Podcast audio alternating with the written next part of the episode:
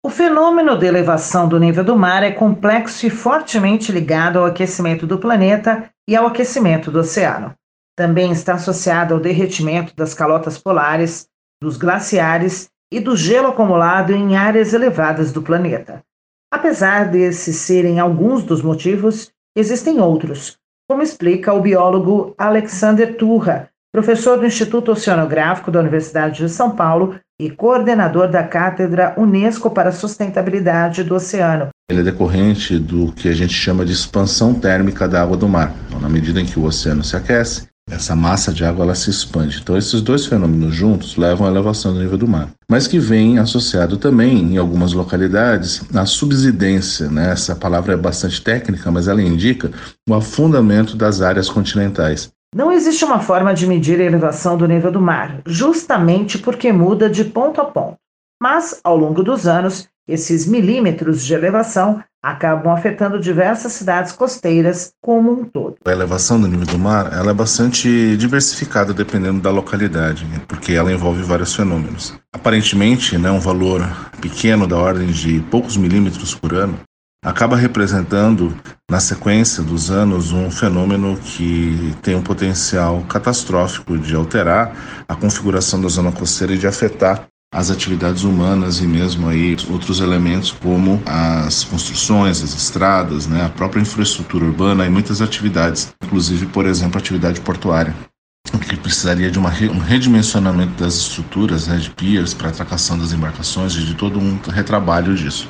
A gente tem aí é, questões importantes do ponto de vista ambiental, social e econômico. Que é por isso que a gente tem que parar de emitir, reduzir as emissões e trabalhar fortemente nas medidas de adaptação. E essa é uma responsabilidade que o poder público tem que assumir. Existem maneiras de reduzir esse quadro, porém é preciso reduzir as emissões de gases e retirada do excesso de gás carbônico da atmosfera de forma drástica. A urbanista, professora Raquel Ronick, da Faculdade de Arquitetura e Urbanismo da USP, reforça o tema de uma mobilidade mais sustentável e pelo fim do uso de veículos movidos por combustíveis fósseis.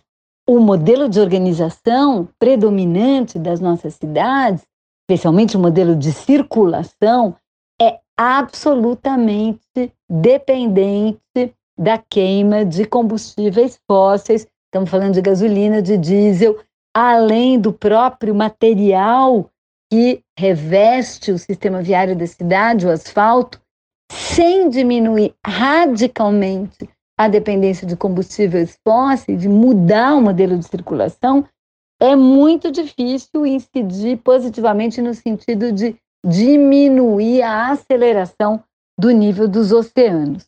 A migração de algumas comunidades e populações em áreas arenosas das encostas já vem ocorrendo em diversas localidades no mundo.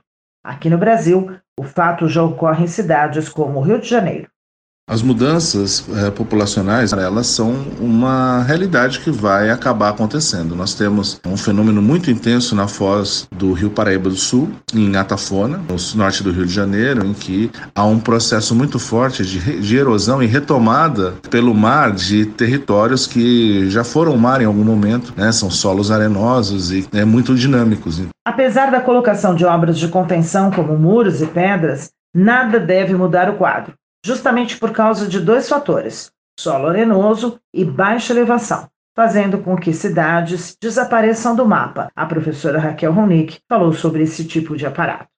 Uma tendência que é histórica de construir diques, muros, quebra-mares, ou seja, uma intervenção de construção de pedra, de cimento, de concreto, para tentar proteger a costa, evitando que o mar invada a costa.